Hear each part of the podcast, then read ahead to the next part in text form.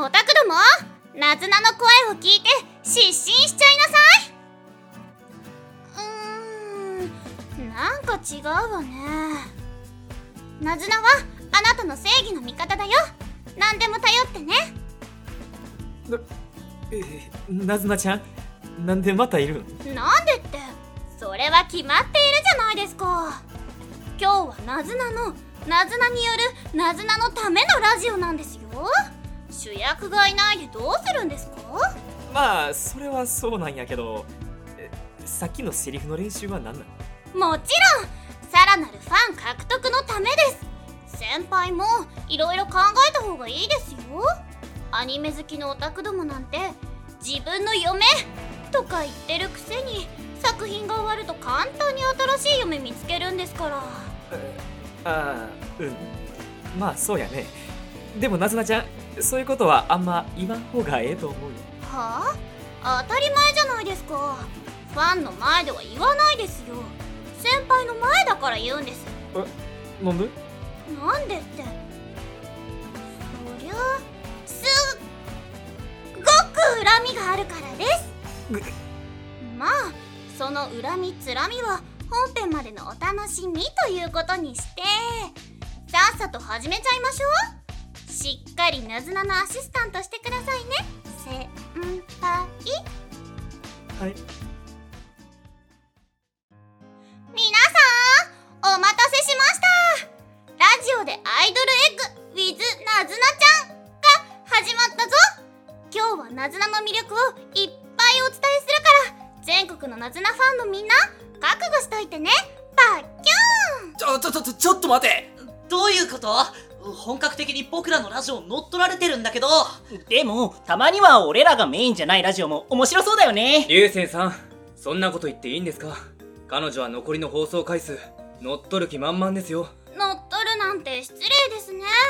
なずなは偉い人のお気に入りのだけなんです。悔しかったらあなたたちもごますりでも何でもやればいいんじゃないですか？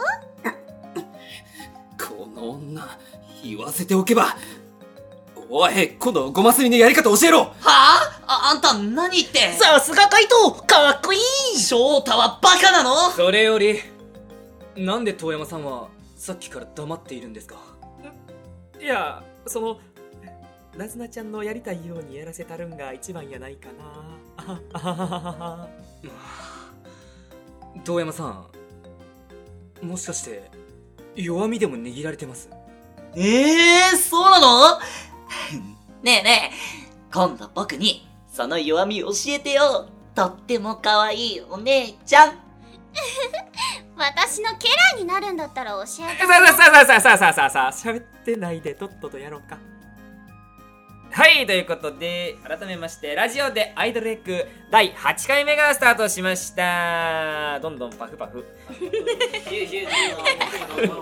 その盛り上げといてありがとう。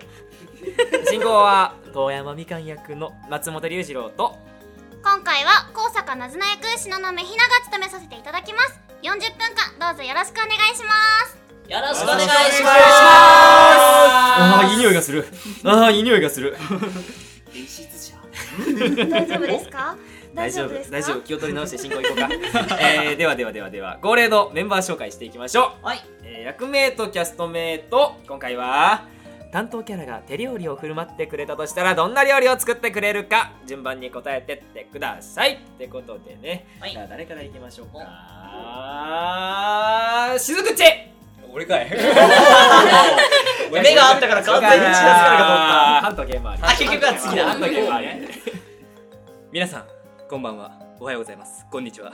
天宮しずく役の岩切です。はい皆さんこんばんは。冒頭でしか言あのあの天宮しずくが作る料理はですね京都生まれなんでしずくはですね京都料理の、えー、京懐石の料理を、えー、みんなに振る舞ってくれてるす。ごい。な、はい、純和風じゃないですか、はい、季節をね彩った料理なんでさまざまな楽しみ方があると思います。では次次。次はい皆さんおはこんばんちは。山吹千夏役瀬戸和樹です。千夏が手料理を振る舞ってくれたとしたらどんな料理を作ってくれるかっていうかどんな料理が作れるのかっていうか多分どんな料理も作れないと思うのでスクランブルエッグを振る舞ってくれると思います。はい次、はい、はい、えー、アリスが書いた役折川俊也です、えー、手料理ね。カイト手料理作るとしたら何がオムライスかな？ああ作りそう。あーなんかあの卵とかめっちゃ綺麗になるまで練習積んでくれそうな気が。ね？努力家だから。うん。なんかその 頑張ってくれそうな気がするんじゃないかなっていうことで、そんな料理を食べてみたいです。はい、はい。はーい。流星翔太役の勝木和孝です、えー、翔太が作ってくれそうな料理。うーんと翔太はそんなね複雑なことがあまりできそうな子じゃないので ナポリタンっていうんですかね。まあケチャップで赤ですし、まあ、翔太とかだったらね好きだよね。赤ケチャップとか好きそうなので作っきっと作ってくれるよね。っていう感じで出しました。よろしくお願いします。ではなずなちゃんを最後に合わせて。はい私では遠山みかん役の松本龍二郎です。みかんくん意外に凝り性やと思うんでなんかいろいろ作ってそうやなと。ロールキャベツみたいなえほうほうほうなんか確かに難しい。もんねちょっと難しい。崩れちゃったりするから。そういうのを作ってくれるかなと思います。はいなずなちゃんどうぞ。はい高坂なずな役の篠野目ひなです。なずなちゃんきっと女の子なので料理できると信じてるんですけどそ 信じよう、信じてるんですけどそれそれプラス女の子なんできっとスイーツも作ってくれるんじゃないかなという期待を込めてあと個人的にケーキが好きなのでケーキをいいね。作ってくれるんじゃないかなと。食べたいです。なずなちゃんのケーキ。なのでなずなちゃんのケーキが食べたいです。作ってほしいな。なずなちゃん。なずなちゃん。なずなちゃん作って。待ってるよ。では前半はこんなメンバーでお送りしていきますので最後までどうぞよろしくお願いいたします。この番組は高坂なずなファンクラブと夢ボイスの提供でお送りします。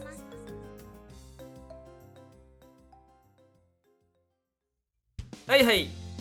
番組の冒頭にですねなずなちゃんが言っちゃいましたけど第8回目のテーマを発表したいと思います。はい。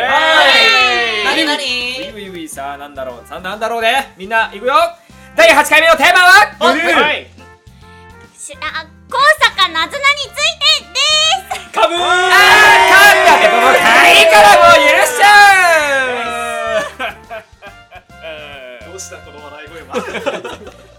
まあまあまあやっていこう よ。やってくれよ。やってくれよ。やってこうよ。な。ではではまず高坂なずなとはどんな子なのかということをですね皆さんに知っていただくために高坂なずな役の篠宮ひな様から紹介していただこうと思います。それでは篠宮さんお願いいたします。はい。じゃあまずですねなずなちゃんあ高坂なずなちゃんは3月29日生まれの B 型ということでちなみに私も B 型で同じなんですけどそれで本名が高坂なみちゃんと言います。なみちゃん。なみちゃん。可愛いんですよ。そう、ね、年齢が23歳でなんとヘアアレンジが得意という女の子らしい特技を手先が器用そう手先器用なんです多分。ケーキも作れちゃうケーキも作れるはず。信じよう。信じます。でイメージカラーは白色ででそれからここからなずなちゃんが今に至るまでの経緯をちょっと説明しようと思います。まず子供の頃からなずなちゃんアニメが大好きでアニメ「神々の貢ぎ物」で遠山みかんさんの大ファンになっちゃって。だろうよね。ねだろうだろうよなっちゃってそしてみかんの恋人になりたい。と思って声優を目指してみかんが所属しているアウトラインのオーディションを受け一発所属にはなれなかったものの1年間の養成所を得て無事にアウトライン所属になれたんです。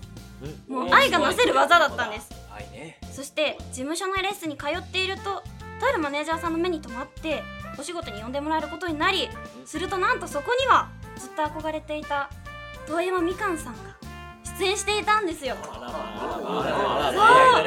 いいです。もうそれで挨拶できるだけで満足だったなずなちゃんをなんと仕事の後にみかんの方から食事に誘ってくれたんですよいやーいい男だよいい男ですね。でそこからなずなちゃんとみかんは食事とかデートとかいろいろいっぱい重ねてた。ある日なずなちゃんなんとみかんと結ばれることができた。んですけど。流れで関係ができてしまったのでなずなちゃんちょっと疑問にみかん先輩に抱かれたということは恋人になったということなのかとで何度も頭の中で考えた末に出た結論が好きでもない人と何回も会わないしましてやそういうことをするはずがないよね！っってことで、そう結論付けたなずなちゃんみかんに答えを聞かず一人で舞い上がってハイテンションになってて。でもその日からなずなちゃん自分から連絡してたんですけどみかんどんどん冷たくあれ？なっててなんかメールの返信とか食事も行かなくなったり帰ってこなかったりして。連絡した？あれ？みかんと会えなくなっちゃってなんか理由があったね携帯で払えなかっまあ、そうそう携帯がなくなっちゃって連絡が取れないみかんにシーンを聞くためになずなちゃん仕事終わりに待ち伏せをしたんですよ。なんで最近冷たいんですか？私みかんさんの彼女ですよね。っていうざことを聞いてみたところ帰ってきたのは一回関係持ったぐらいで彼女面せんといてくれるっていうとってもこうはい残酷な言葉で呆然と立ち尽くしてるなずなちゃんの横をみかんは何もなかったかのように素通り。みかあん。みかこれやから思い読んだ。これひでえなんてやつだ。んそんなそんなみかんにもう私はこんなにも先輩を愛しているのに先輩は女を人形としか見てない。絶対に許さない。許さないと呪いのように言葉を繰り返してなずなちゃんはみかんをこの業界から追放することを決意しました。二度と自分みたいな子を出さないためになずなちゃんは事務所や現場で気に入られていたのでみかんから受けた屈辱をみんなに話してそしてみんな親身になってくれてなずなをかばってくれたんですよ。そしてなずな見事みかんを事務所から追放することができました。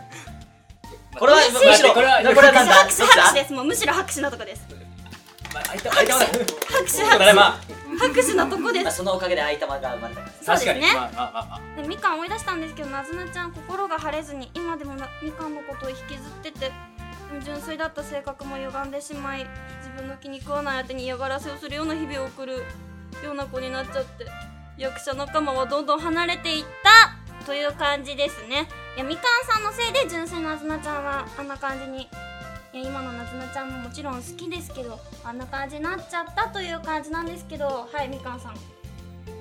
涅槃状態になってる。菩薩になってたな。悟りを悟りを開こうとしてるけど。確かにな。いい。過ごして。みんな。ななあるからそこあるからねはい。では篠宮さんはありがとうございました。はい。しんみりしてるしんみりしてんな。若干ね重い重いっち重い方ないんですなずなちゃんね、うん私の中の人が私のことを詳しくお話ししてくれたので今度はナズナ王国の従者たちがナズナの紹介をしてちょうだい。ナズナ王国の従者って誰？っていうかそもそもナズナ王国って何？言った通りの意味だよ。ナズナが大好きな人たちからなるナズナがお姫様の小さくてメルヘンな王国。おい遠山。お前の後輩頭大丈夫か？あり姫君に対して頭大丈夫やなんて切腹もんやで。遠山さん今日はずっとそれで行くんですか？俺にもいろいろ事情があんねん。よくわかりませんがきっとあなたの自業自得なんでしょうね。雫っちっては俺のことよう分かっとるね。結婚せえへん。お断りします。ねえねえナズナ王国ってどこにあるの？らないすっごいところよ。へえすっげえ。バカなの？翔太。山吹。翔太はバカだ。うん。なら仕方ないか。ねえカイト。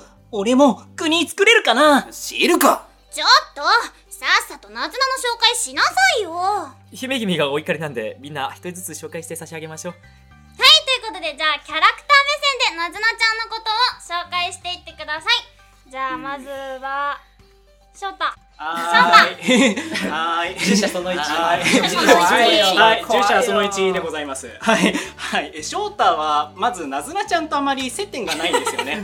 まず、で実際に会うシーンとかも本当に。本当ワンシーンぐらいな感じなので翔太はそのなずなちゃんの、まあ、本性的なものを最後らへんにちょっと知ることになるんですけれどもまあ翔太は、まあ、笑顔で一応まあその時はちょっと大人の対応してるんですけれどもまあ翔太らしくまあね人によるよねみたいな感じのことを言ってるのでまあある意味翔太の優しさが見れるような感じでした。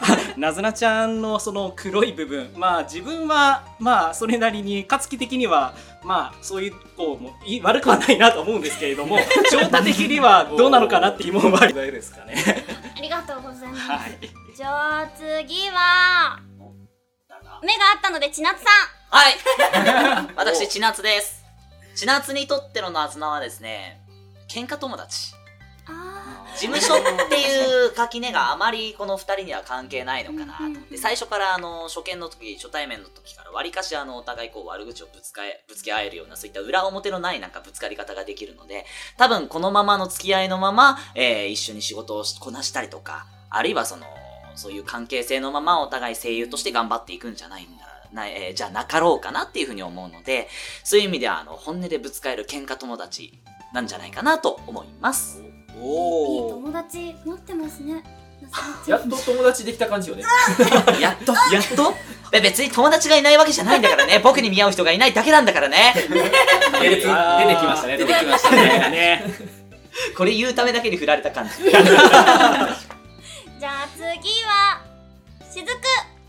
はい、しずくです。えー、僕もですね、あの、なずなとしずくは接点が本当にないです。ないですねないです。ですね編でも、あの、言うセリフをなずなに言うっぽいセリフはあるんですけども、うんそれはなずなはスルーして他の人には会話してるから、結局なんか、本当に接点がないキャラで、多分、しずくとしても、仕事場では本当いい声優だなっていうか、役者だなって思ってるとこはあると思います。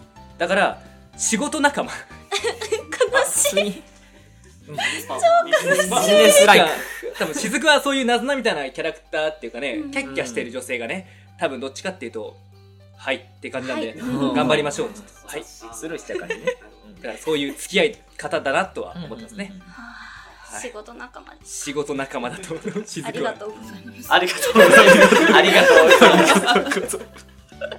じゃあ次カイはい、えー、カイトにとってナズナって、接点あるようであんまりないんじゃないかなって。うん。まあね、ない人が多いよ。ない人の方が圧倒的に、多分ね、みかんが一番多くて、他は本当薄っぺらいんだと思うんで。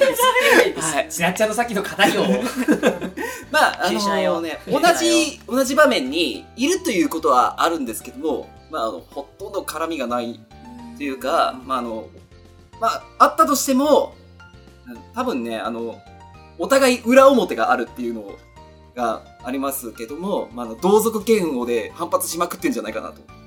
いうような、確かに似たようなとこあるからうん、まああの、そんな関係性かな？とは思いますね。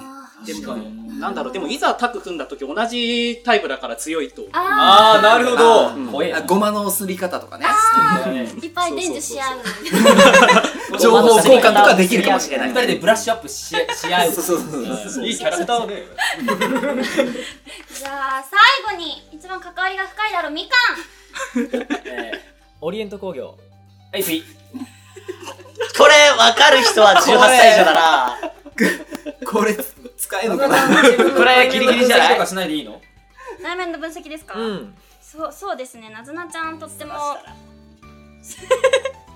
ずなちゃんでも基本的には素直なんですけどちょっとみかんのせいで歪んじゃったので最近はちょっとまあツンツンしてますけどこれからきっとたくさん、うん、素直になってくれるんじゃないかな、いろいろな経験を得て、うそうだね。うん。うん。これからに期待してます。なずなちゃんの。これからに期待。報われてほしい経験を経てね。ねいい経験だと。いい経うんそう験だっその経験をたと言える消化させて。ようにね。うん。また新たな道に歩み出せばいいんじゃないかなと僕は思うそうです。ねうん。そういう強い心を持っているなずなちゃん僕好きだよありがとうありがとうございます。はい、じゃあえっとですね。えっとですね、なずなちゃんについて語ってきたんですけど、はい。なずなちゃんの一番の見どころはやっぱりそうですね。みかんとのいろんな掛け合いがやっぱりえみかんとしか掛け合いほとんどしないんで、な んとも言えないんですそんな寂しいこと言わないでよ。血だつなって掛け合いしてるよ。いやでも割合的な問題で、そうね。91ぐらいだよ。そう91ぐらいで負けまあ、てその 9, 9ぐらいのみかんとの掛け合いは結構奥が深いものが多いので、そうね。ぜひ掛け合いは全部全部注目して聞いていただきたいなと思います。はいありがとうございます、は後半はゲストさんを呼んでのゲームコーナーです。良い子のみんな、こんにちは。今日はみんなに可愛いマスコットキャラを紹介するね。フラワームーンのイメージキャラクター、ズッキーです。ズッキー挨拶してくれる？ツッキッキー。フラワームーンのマスコットキーだきよろしくブーン。ズッキーは花から生まれた月の精霊なんだよね。そそうだむんあそうだお姉さん。今日は僕の友達も来てくれたんだ月よ。紹介していいむんか？ツッキーの友達？もちろんだよ。ありがとう月。おーいロゼこっち月よちょっと。何なの？私は夜の女だからこの時間はダメって言ってるじゃないのちょっと待ってツッキー友達って人間？お姉さん紹介する月よ。これの種族はオカマだ月。おかまじゃないわよ。ニューハーフって呼んでちょうだい。彼女はオカマバーのマスコットキャラなんだ月。いやいやいやいやマスコットじゃないよね。人間だよね。ところでしずくちゃん。大変月。ローゼが倒れてしまった月。